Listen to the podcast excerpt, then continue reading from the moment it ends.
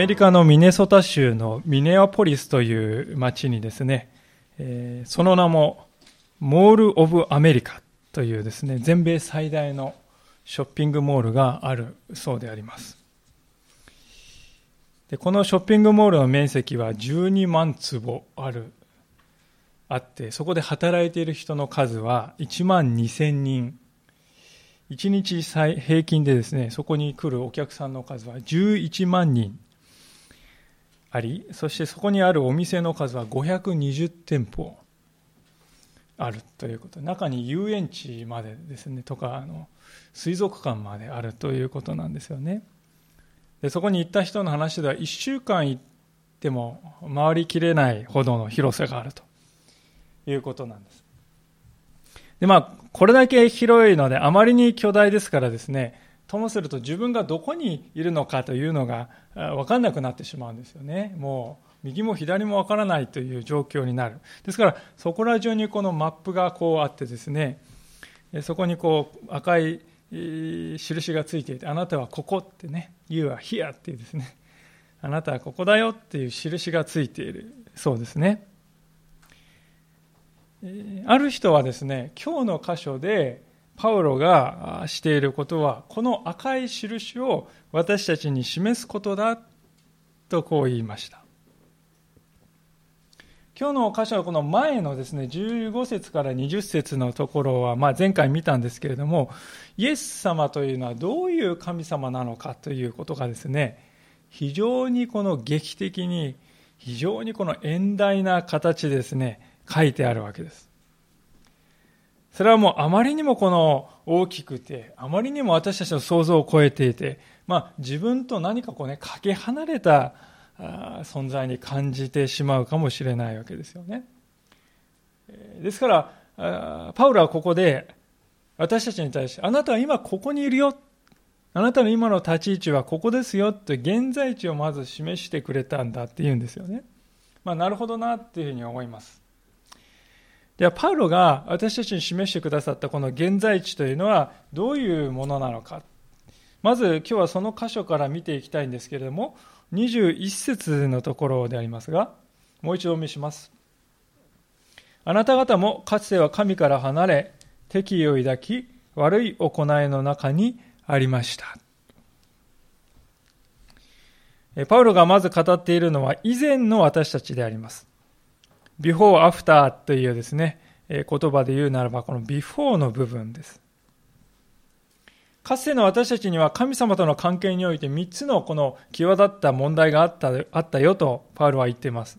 それは神からの遠さと神に対する敵意とそして神からかけ離れたこの実際の生き方この3つであります。つまり私たちの立っている位置もまた私たちの心も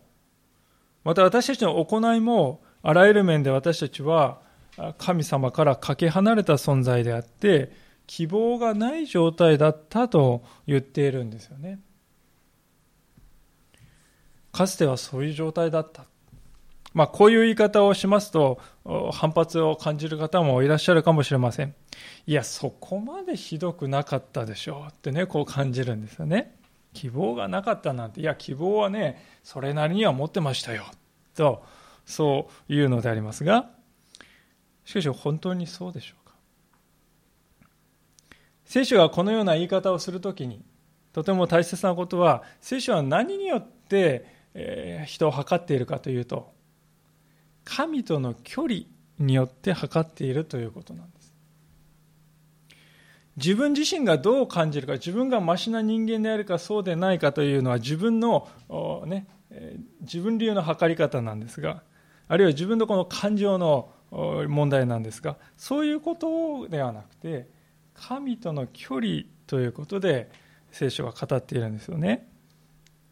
まあ、例えばティーンエイジャーの方々はですね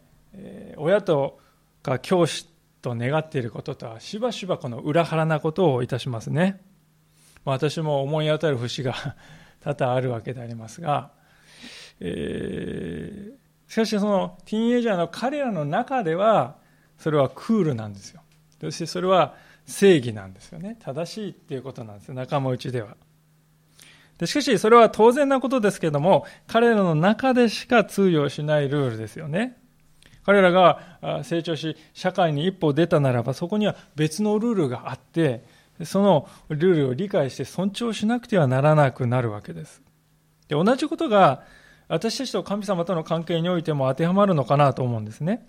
私たちは、皆あの、俺ルールとか私ルールというものを持って、それに従って生きてきたと思います。それに、それのどこに問題あるんですか？まあそういうふうにさえ思っていたと思うんです。しかし、神の目から見ると大いに問題があったということですね。なぜなら私たちは誠の神ではないものを拝んでいた。お金や名声や財産や人からの評価、あるいはこの世のあらゆる快楽、まあ、これらが一律に悪いものだと聖書は言っているわけではありませんが、何が問題かというと、そのようなものを神とするときにですね、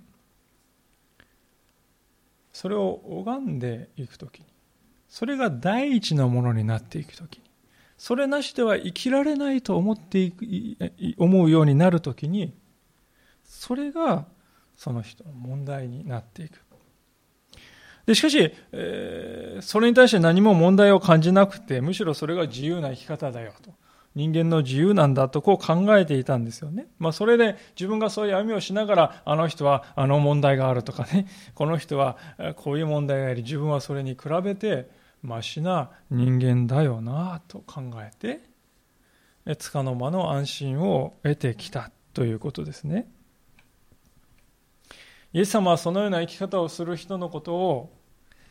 人の目の中にある塵を取らせてくださいと言いながら自分の目の中にある針には気がつかない人たちだと。人の目の中にある小さなゴミを取らせてくれ。それがあなたの問題だと言いながら自分の目の中には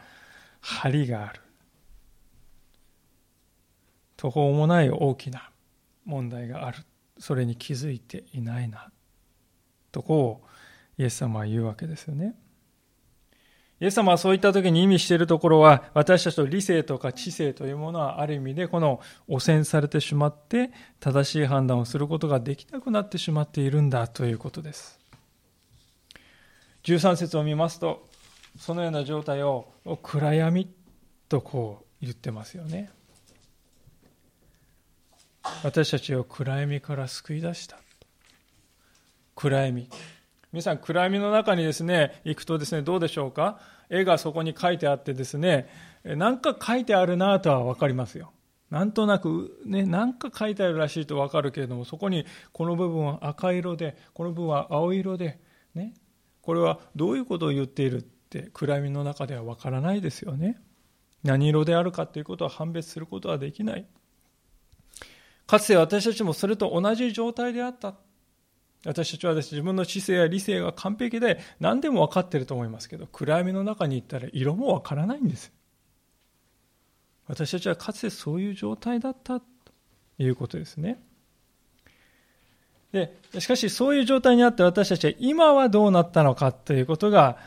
今度アフターの部分ですが次のようにパウロは言ってますね。コロサの1章22節の前半ですが今は神が御子の肉の体においてその死によってあなた方をご自分と和解させてくださいました。神があなた方をご自分と和解させてくださったと聖書は言っています。私たちが神と和解したじゃないんですね。神が私たちを和解させてくれたとこう書いてあります。これはとても大事です。これは神様の方が人を全く新しく変えて呪われていたものをご自分の子に変えてしまった根本から変えちゃったっていうことを表しますね。神様私たちを根本から作り変えたということですが。じゃあそれはどのようにして実現したのかということですけどもそれが22節の冒頭にあるように巫女の肉の体においてその死によって実現したということです。これがどういうことかちょっと分かりにくいんでありますが、こういうことでありますね。まず、私たちがキリストを信じるということは結局どういうことかと言いますと、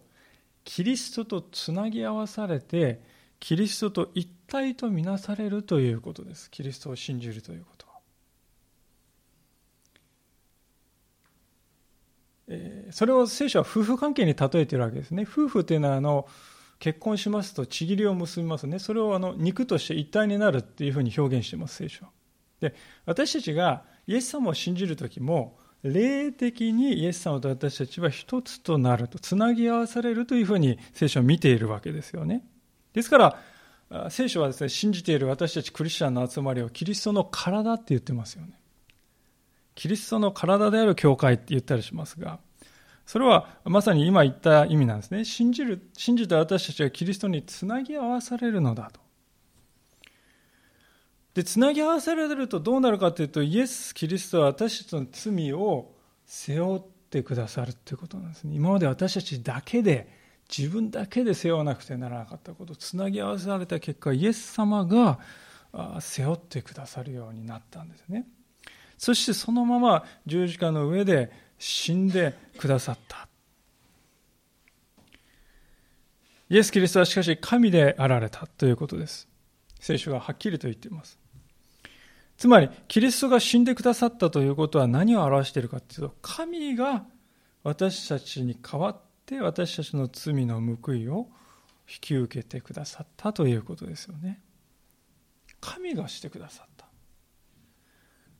ですから、ある人は十字架というのは私たちの罪と神とが一つとなった。非常に劇的な場所なんだって言いますね。で当然ながら神であるキリストが私たちの罪を代わりに背負って命までも捧げてくださったんですよ。命のまでも与えてくださったんですからね、当然神様は私たちを受け入れてます。100%完全に受け入れてくださってます。ですから、私たちと神様との和解は成し遂げられたんですよね。言うまでもなくこの和解というのは与えられたものなんです。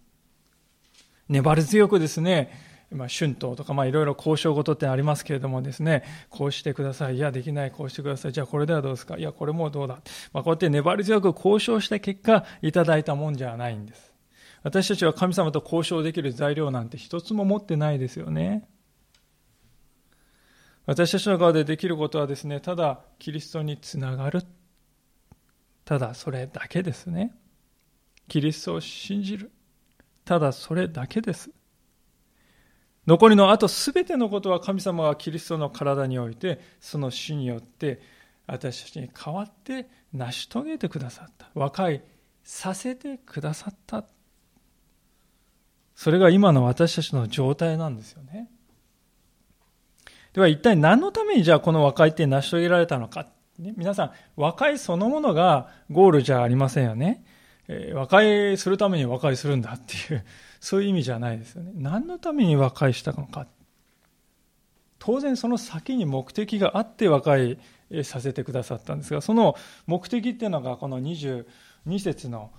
後半のところに書いてありますが、あなた方はというところからですが、お読みします。あなた方を聖なるもの、傷のないもの、責められるところのないものとして、えー、見前に、神の前に立たせるために、そのために和解をしてくださなしささせてくださったんですよね。これは素晴らしいことを実は言っております。あえて3回ですね、パウロは違う言い方で、え、そのことを表していますが、それはこの和解がもたらすものがどんなに素晴らしいものであるかを強調するためなんですよね。三つのことが書いてあります。まず第一は、私たちは聖なるものとされるということです。これは実際に私たちという存在が悪や汚れから離れていく、聖なるものとなっていくということを表していますね。キリストを信じた者、人はですね、その人の中に罪から離れたいという願いが出てくるようになります。もし罪を犯してもですね、何の心に痛みを感じないとするならば、その人はまだキリストの和解を受け取っていない方かもしれません。しかし罪を犯した時に、ああ、私はなんと、またこの罪を繰り返していると私は何というものかというような思いが私たちの中に痛みとしてあるのなら、私たちは聖なるものになんですよね。なぜならそれはキリストが私たちのうちにおられることの証拠だからです。だから私たちは罪に対し痛みを感じるんですね。ああ、なんと私は愚かなものかと感じる。それは私たちの中にキリストがおられることの証拠であります。で、キリストがうちにいる人というのは聖なるものなんですよ。なぜならキリストは完全に聖なるお方だからであります。その方が私のうちにおられるということは私たちは聖なるものなんだということですよね。それがまず第一のことですが、2番目のことは、傷のないものとされるって書いてます。傷のないものっていうのは、まあ、傷物とかね、よく、えー、バーゲンで売ってしまいますけどもね、傷があると価値が下がると。不足がある。価値に対して不足、価値において不足があるということですが、この傷がないということは不足が一切ないよということですよ。皆さん不足がないと神様は言ってくださる。世の中にたくさんの宗教がありますけれども、その宗教をですね、あなた、あれをすれば完成しますよという言い方をよくいたします。例えばこの、えー、神社にお参りをいたしますと、お祓いということがありますよね。お祓いというのは、あの、払うですかね、こう。皆さん、年末になるといろんなところをはははたいてね、こう払いますよね。誇りを払う。あれと同じことなんですね。ですから、払う、お祓いというのは体の表面に汚れがついているから、それを払い落とせば、また清らかな状態に戻れますよという考えから来ているわけです。だから払うというわけですよね。しかし、実際私たち自分自身を見るとですね、表面だけのことだろうか。むしろ心の深いところに見ると、そこに自分の罪があるよな。そこに自分で分かっちゃいるけどどうしようもないっていうことがあるような、そういう罪ってものが心の深いとこにあるよなって思うんですよね。だから表面を払う。我々ちょっと欠けたところはですね、埋める。いや、それだけではとても追いつかない問題だなと思思うわけですよ。しかし聖書はここで信仰者に対して、あなたには賭けがないって言うんですよね。賭けを埋めるどころか、賭けがないって言うんですよね。まあ、驚くべきこの逆転、途方もない変化がここに書かれていると思うんですけども、なんでこう言えるのかというとですね、それは完全なお方であるキリストをすでに私たちがいただいたからですね。皆さん、ダイヤモンドをすでにいただいた人はですね、ガラス玉を買い求める必要はないんですよね。ですから、キリストをすでに私たちはいただいたのなら、もうそれ以外のものを求める必要はないんだということですね。そのようなものを私たちはいただいた。だから賭けのないものだよと言われているわけであります。3番目のことですが、今度は責められるところのないものにされるよって言っているわけですよね。責められるっていうのはあの急所ですよね。ですから責められるところがないっていうことは急所がないっていうことです。皆さんどうでしょうか？私たちは皆いやそこ責められると言い返せないんだよねっていうね急所というか弱点というものを皆さん、えー、お一人お一人それなりに持っているんではないかと思うんですそこ疲れるとねっていうところですよねでそれがあの私たちにこの負い目を生んでるんですよねなんかこのはっきりすっきり晴れない心を生んでいるんですね。で、それの結果人間関係が不安定なんですよね。急所を突かれると、いや、そんなこと言ったってな、とか言って あの反発してしまったりして、そこからこうギクシャクしたりするんです。キリストにしかしある人はその急所は取り除かれるんだと聖書ははっきり言っております。ですからこう言えるんですね。確かに私はそういう急所がありますね。かつてはそこを言われると何にも言うことはできませんでした。そうです。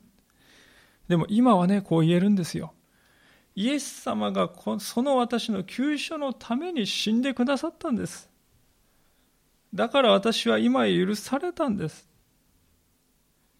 今までは私は自分自身を握って生きていましたけれども、これからはこのお方を握って生きていたいと、そう思っているように、そう思うようになりました。まあ、そういうふうに言えるものに私たちはなったということですよね。急所がない。イエス様がそれを引き受けてくださったからです。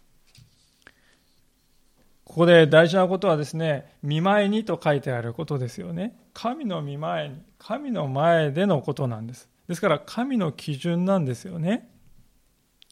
私たちにとって大事なことは、人間の目にどのように映っているかではなくて、神様の前に自分はどうなのかということであります。それが私たちの人生の第一の関心事でないといけないと思いますね。これはですね、何もあの、他人の目はもうどうでもいいんですから、一切気にしなくてね、無視していいんですっていう意味ではないんですね。そうじゃなくて、私たちの評価の基準を変えるというところです。ことです。たとえ人がどのように言ったとしても、神様はキリストにあって私を聖なるもの、傷のないもの、責められるところのないものにしてくださったと書いてあるではないか。これが私のアイデンティティなんだ。これが私の新しいアイデンティティになったんだ。ここに私の存在意義があるんだ。私はいつもここから出発すればいいんだ。何をするにもここをよりどころとして生きていけばいいんだな。そういうふうに考えて生きていけるっていうことですよね。それが神様がキリストという方を通して私たちに成してくださったことであります。じゃあこのあの素晴らしい和解というのは一度もういただいたらあとは何をしても揺るがないというそういうものなのかっていうとそういうわけではないと条件が存在するんですよとこう23節に書いてありますね、えー、やっぱり条件があるんですかってね。ちょっと身構えるかもしれませんが決してそんなにあの、えー、身構えるようなものではないですね。23節でこう書いてあります。ただしあなた方は信仰に土台を据え固く立ち、聞いている福音の望みから外れることなく、信仰にとどまらなければなりません。この福音は天の下のすべての作られたものに述べ伝えられており、私、パウロはそれに使えるものとなりました。大事なことは信仰にとどまらなくてはならないという、このとどまるというところです。これは継続する、コンティニューという、継続するという意味ですね。皆さん、夫婦関係のことを思い描いていただきたいんですけれども、夫婦関係で一番大切なことは何でしょうか？それは結婚式なんでしょうか？結婚式が夫婦関係で一番もう究極に大事なんだよ。そうなんでしょうか？そうではなくて、結婚後の日々が大事だと思いますね。ですから、同じことが私たちの信仰にも言えると思うんですが、神様を信じたその日は、その日のこと。それは確かに大切ですけれども、より大切なことは、信じた後にいかに生きているのかという、そこがね、大切なわけであります。残念ながらですから、この信仰というものはですね、継続していくものだというふうに捉えていることがですね、少ない、えー、ですね、継続するということを軽く見ている方が多いような気がしますね。例えば私たちがライブハウスとか映画館に行きますとですね、一時非常に大きなこの高揚感をいただくことができます。はあって非常にこう、高揚した気分になります。しかしそこを一歩出ます。たちまちですね、明日は会社か。という現実に戻ってしまう。まあ、その、しかし、またこの高揚感を得るためにという、この高揚感と現実とのこの行ったり来たりの生活になってしまうわけですよね。で、信仰生活においてもこのようにです、ね、一時の高揚感だけを求めている人はですね、ほとぼりが冷めてくると、さーっとこう潮を引くようにして神様からも離れていってしまいます。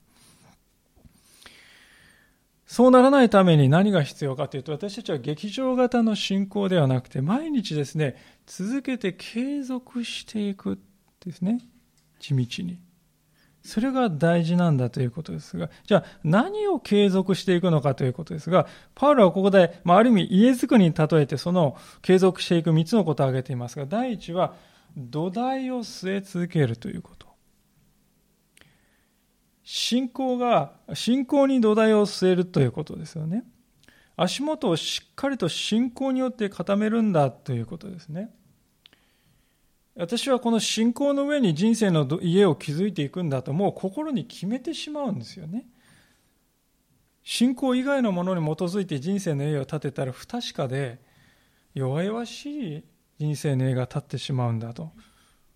それをですね、本当に日々認めていくということです。で2番目はですね、この、その土台をつかむということですよね。つまり安定しているということです。土台がですね、素晴らしい土台が立ってもですね、その上にですね、乗っかっている家とですね、土台が何もしっかりくっついてない家ってどうなるでしょうかね。えー、力を発揮できないわけです。ですから、せっかく信仰をですね、いただいた、イエス様を信じました。でもそれを掴んでない。日々掴んでない。そのために倒れてしまうという方がいますね。ですから、土台をとしての信仰をね、据えられたと思うならば、それをしっかり日々掴んで離さないでいようっていうね。そうすれば、地震が来ても耐えますよね。試練や困難というものが来ても、家全体が揺れ動くということはないでしょう。倒れることもないでしょう。3番目はですね、えー、離れないということであります。外れない、離れ、外れないと書いてありますが、離れないという言葉がここで使われてあります。人間の希望の根拠というのはどこにあるのかと。この世の中に確かな希望はあるでしょうか時が経ても失われたり減ったりしない希望というものがあるでしょうか残念ながら見当たらないように思いますね。お金や名誉や財産といったものは良きものでありますけれども、ちょっとした危機が来ると瞬時に失われてしまうものであります。私たちはそのようにして自分が積み上げてきたものが失われているのを見て虚しさを感じる時があります。しかし、福音が与えられる希望は、与える希望には決して移り変わるということがありません。ですから、この福音が与える望みというのは私たちはですね、決して手放さない、離さないということですよね。離れないということです。皆さん、船を漕いでいる人がですね、嵐になったからといってですね、このオールをですね、手放すことがあるでしょうか船を漕いでいる人はですね、嵐が来たとしても、このオールだけは絶対に手放さないぞって思うでしょう。船を漕ぐときにどうしても必要なものと分かってますからね。あるいはタクシーの運転手をしている方がですね、どうも最近は不況になって生活が苦しくなってきた。だからまずこのタクシーを手放そうって思います、思うでしょうか。バイオリンを弾かれる方がですね、どれだけ生活が苦しくなってきた。じゃあこのバイオリンをまず売ってしまおう。思うでしょうか。思わないと思うんですね。同じように私たち信仰者はどのようなことが起ころうとも、この福音を手放すということはありえないんだそれが私たちがですねこの和解の福音を自分のものにし続けていく鍵であります。まあ、さて、ここまでパウロはですね、コロサの人々に向かって、まあ、現在地を、あなた方ここにいますよっていう赤丸をね、えー、の話を最初にしましたけど、まさにあなた方今こういう状況にありますよと言ってきたわけであります。鍵は福音の望みにとどまり続けるということです。パウロは自分の使命というのはまさにその希望を伝えることにあるんだと言いました。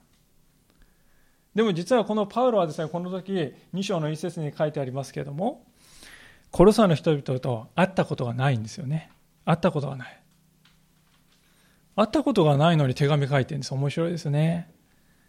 ですから、会ったことがない人が手紙もらうんであれば、当然、えー、あなた方と私の関係っていうのはこういう関係なんだよっていう、そういう、なんていうんですか、この紹介をしないといけませんよね。そうじゃないと響かないんですね。ですから、これから、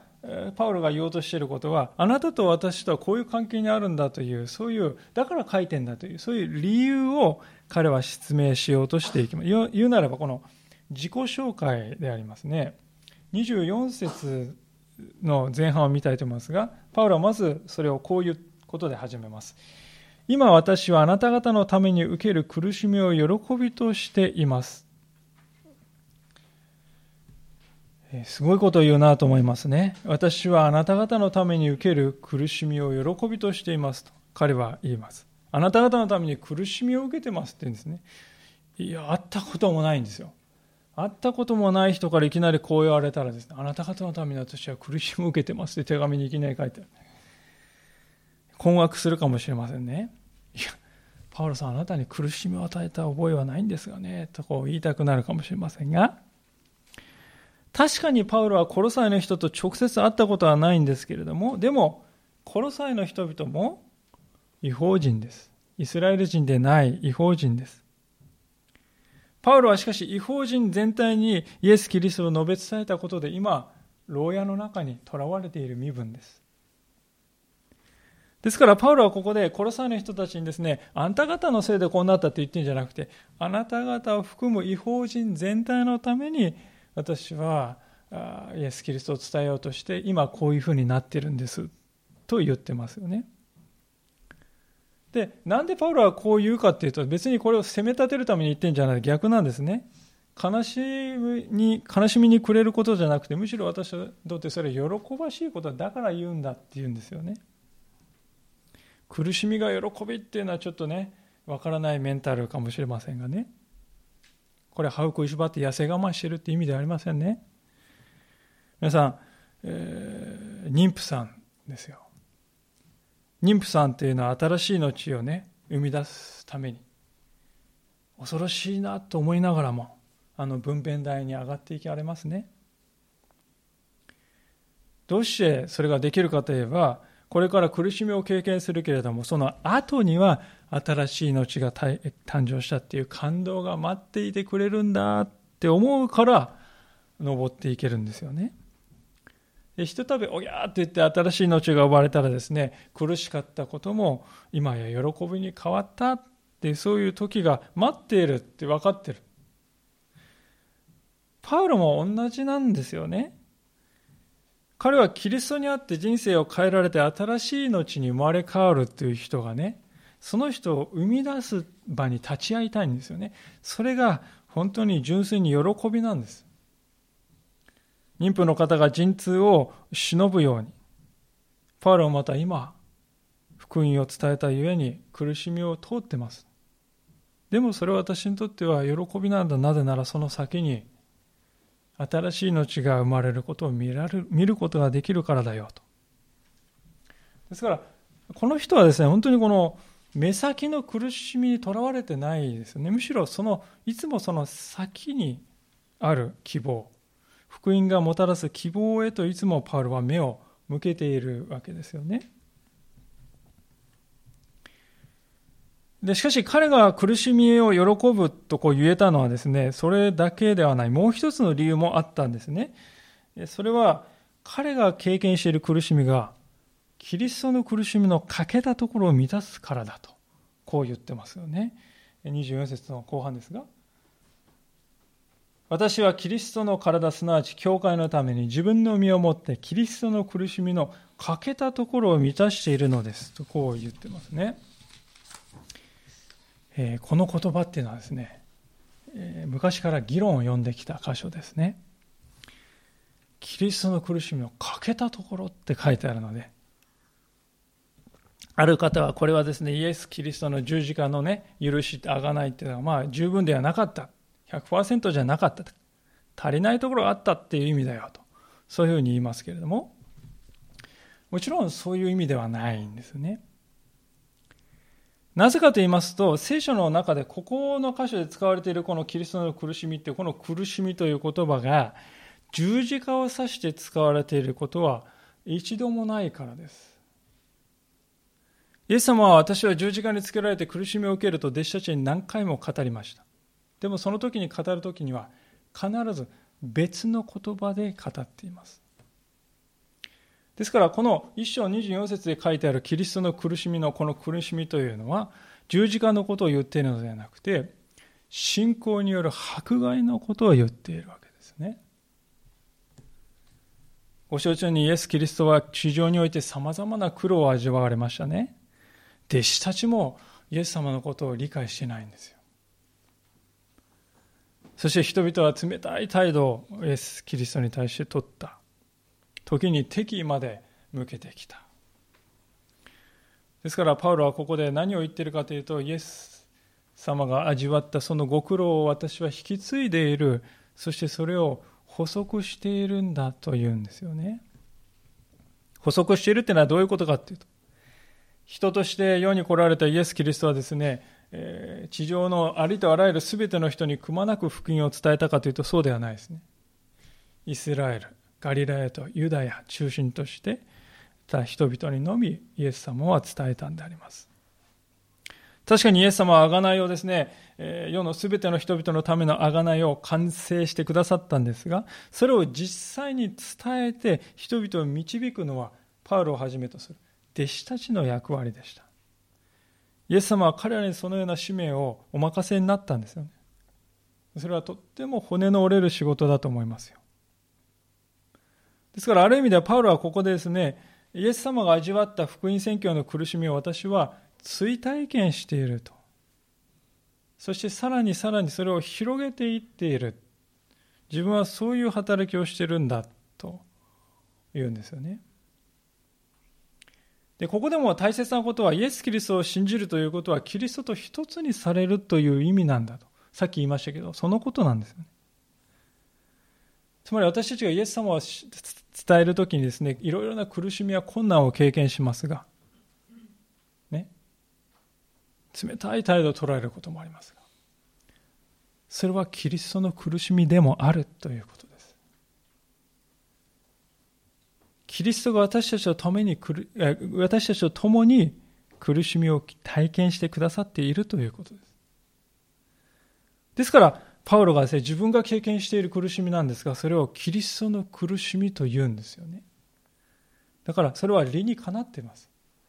キリストを信じてキリストと一つとされた私たちが経験する苦しみはキリストの苦しみでもあるのだと。そういうわけですよね。じゃあ一体なぜここまでパウロはするのかということですよ。何がね、彼を駆り立ててそうさせるのか、彼の原動力はどこにあるのかというと。何がエネルギーなのか。25節からのところで彼はそれを述べていきますね。こう言っています。私は神から委ねられた務めに従って教会に仕えるものとなりました。あなた方に神の言葉を、すなわち、いよいよの昔から多くの世代にわたって隠されてきて、今は今は神の生徒たちに明らかにされた奥義を余すところなく伝えるためですと。隠されてきて今や明らかにされた奥義を伝えるために自分はこれこれのことをしてるんだとパウロは言いますね。これもちょっと引っかかる言葉ですね。ちょっとあれって感じるんですね。そんなに素晴らしい奥義ならね、なぜ神様隠すんですか？隠さないでね、明らかにして、もっと分かりやすくしてくださったらいいんじゃないでしょうかって思うんです。聖書にこう書いてあると。でも結論から言いますと、これはですね、そのように神がね、自分で独り占めして、ひた隠しにして、えー、来た、ね、えー、ケチンボの神ではないということですよね。そういう意味で言ってるんではないです。これは隠されてきたっていうのは、人間の目には見えていなかった人間の理解の範疇の外にあったということですね。そういうことを言ってるんです。まあ、その具体例として一つお話ししたいんですが、1928年のことですけれども、フレミング博士という方がですね、世紀の大発見をされたわけですよね。それは世界初の抗生物質であるペニシリンというものを発見したという世紀の大発見ですね。20世紀のもう最大の発見と言われるほどの抗生物質を発見したということです。で、この発見によってですね、何が起こったかというと、それまで無数の人々がですね、感染症にですね、かかって死んでたんですね。もう治せない。しかしその感染症を治すことができるようになったのです。このペンシリンによってですね、恩恵を受けた人っていうのはもう何百万何千万人というですね、数えきれないほどの数でしょう。現代の医療っていうのは抗生物質抜きには考えられませんよね。まあ、あの風邪には抗生物質は効かないっていうねこれは知られてますけれどもしかし肺炎とかですねこの細菌が引き起こすものについては抗生物質はもう本当に劇的な効果をもたらし私たちの命を救ったわけですよ。ですからペニシリンというものはですね登場すると状況がもう根本的に変えてしまうインパクトがあったわけですよね。でもフレミング博士以前より前の人たちってね全然知らなかったですよねそのこと。ですからそれは隠されていた。理解できなかった。理解の範疇になかった。そう言っても過言ではないでしょうね。パウロがここで言っている奥義というのもそういう意味ですよね。この奥義というのはですね人類の歴史が始まってから決して誰も打ち勝つことができなかった。ある病から人を完璧に救うことができるものでした。そのある病というのは罪という病ですペニシリンというのは確かに感染症に打ち勝つ力を私たちにくれましたけれども、でもやがて感染症から治っても、やがて私たちは老いていき、やがては死を迎えるわけであります。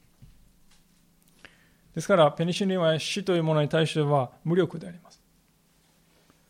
今もそれは変わることはなく、これこれからどれだけ医療が進歩してもですね、その状況は変わらないと思います。しかし、それが永遠に変わる時が来たんだ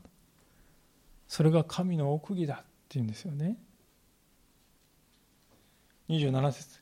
この奥義が違法人の間でどれほど栄光に富んだものであるか神は生徒たちに知らせたいと思われました。この奥義とはあなた方の中におられるキリスト栄光の望みのことです。奥義とはキリストのことですと言ってますキリストはその十字架の死によって人類を罪から解放してくださいました。歴史上初めて罪という病に対して勝利が打ち立てられたんですね。しかもそれは完璧で完全な勝利だった。キリストの十字架はたった一度だけで、ね、全ての罪をあがなう完全な力を持つものだったんであります。まあ、今年からちなみに新しいインフルエンザの薬でゾフルーザだったでしょうか。出てきたそうですね。これは一度飲めば一回飲むだけで治ってしまうという薬だそうですよ。魔法の薬のようなものですけどね。でもイエス・キリストの十字架はたった一度で全ての罪をあがなう完璧な力を持っていたんであります。神の子であり神である方がその命を与えるということはそれは人類の全ての命を救ってもあまりある力を持っているんですよね。